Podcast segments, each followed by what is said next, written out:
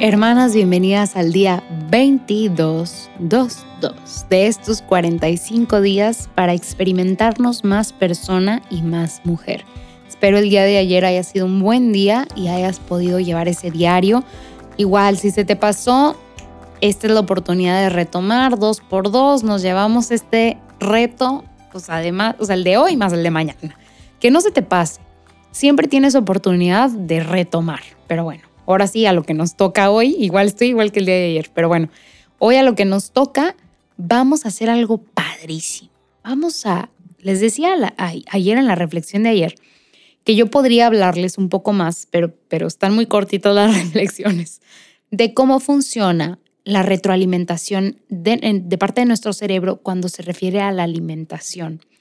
Yo cuando vi esta parte, me impacté muchísimo, porque nosotros creemos que, pues no sé quién se encargue de, decirme que tengo hambre. Igual es mi estómago, ¿no? Mi estómago dice, ah, tengo hambre. O sea, como que ahí empieza a rugir, ¿no? Qué vergüenza cuando estamos en medio de una clase, una reunión o una plática y nos comienza a rugir el estómago. ¿Por qué? ¿Qué pasa? Es interesantísimo y hay todo un ciclo de retroalimentación no solamente por parte del estómago, sino también por parte del cerebro. Nuestro cerebro tiene mucho que ver ahí y no dejamos a un lado al, estómago. Les digo, es un, es un, sistema que se retroalimenta. Y entonces no solamente este, ruge la panza, sino que empiezo a sentir hambre. O sea, hay una señal. Este, les digo, aquí hay neurotransmisores inclusive con nombre y apellido este, que me hacen experimentar esta hambre. Pero no sé si les ha pasado que pues ya tienen horario de comida, comen a tal hora o, o tal vez no, pero a veces no experimentamos el hambre se nos olvida. Tal vez tú, tú hagas ayunos y entonces estés acostumbrada a, a, identificar el hambre. Pero hay veces, a mí se me hace tan interesante, que no experimentamos hambre, o sea, que como por comer, no tanto, o sea, como por gula, sino, pues es la una, me toca comer, pero no experimento el hambre, esta característica tan interesante que tiene mi cuerpo de avisarme que necesita comida porque por eso existe esta función. Recordemos que todo lo que pasa en nuestro cuerpo, estas diferentes señales, existen por una razón, una razón muy primitiva y muy instintiva. Están ahí para recordarme que tengo que comer. Les decía y les he dicho en varios retos anteriores que hay partes muy primitivas de nuestro cerebro, más interiores, o sea, no están tan, tan a las afueras, sino más, más, más hacia adentro, que se encargan de mantenernos vivos, o sea, literal esa es su función.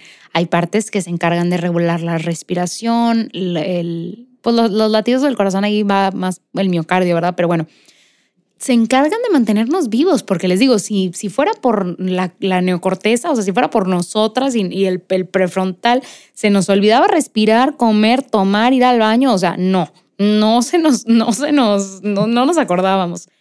Entonces, Hoy vamos a experimentar lo inteligente que es nuestro cuerpo. El día de hoy, en la hora de comida o en la hora de la cena, porque pues ya el desayuno yo creo que ya se me pasó, vamos a esperar. Si puedes, hazlo conmigo. Esperar a sentir hambre, sentir físicamente el hambre, no nada más que se me venga a la mente de que, ay, tengo que comer, porque luego habría que diferenciar entre el hambre, hambre, y el hambre por ansiedad.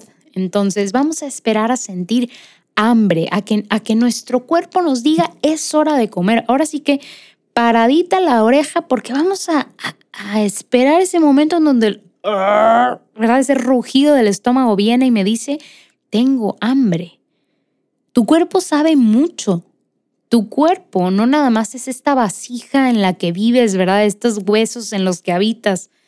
Tu cuerpo es tan hermoso y tu cuerpo es tan sabio y tu cuerpo fue creado con tanto amor que a veces se nos pasa, se nos pasa a experimentar estas, en inglés diríamos cues, estas señales que el cuerpo nos da. Y qué padre, qué padre poder experimentar a mi cuerpo, lo que mi cuerpo hace por mí, lo que mi cuerpo me, me ofrece, ¿verdad? Estas señales que están ahí de nuevo por algo no nada más son, o sea, para mantenerme viva y como que instintivas. Recuerda que la hoja de un árbol no se mueve si no es la voluntad de Dios. Y estas señales, estos neurotransmisores, estos sistemas de retroalimentación no existirían si no fuera la voluntad de nuestro Dios. No estarían ahí, no tendría sentido, pero están ahí y tienen un sentido. En medio de esta dificultad que vamos a experimentar, esta pequeña como ayuno que tal vez vamos a experimentar para sentir hambre, haz una pequeña reflexión. Sentí que gruñó, sentí que no gruñó, me empezó a doler la cabeza y de plano dije ya no pude. ¿Qué pasó? Porque a veces hemos excedido tanto a nuestro cuerpo, hemos llevado a nuestro cuerpo, porque hay algo en, antropología que se conoce como la eh, plasticidad biológica. A veces llevamos a un extremo tanto a nuestro cuerpo que cambiamos a nuestro cuerpo. Claro, y de eso podría hablarles otro tanto. Nosotros podemos moldear también estas señales y estas señales empiezan a ser pues menos cuando yo llevo a mi, a mi cuerpo a ciertos extremos. Entonces, oye, yo no experimenté nada.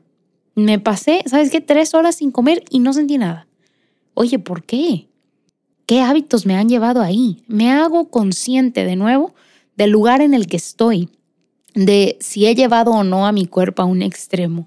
Y eso lo ponemos en nuestro diario de 45 días y lo llevamos a nuestra oración personal también.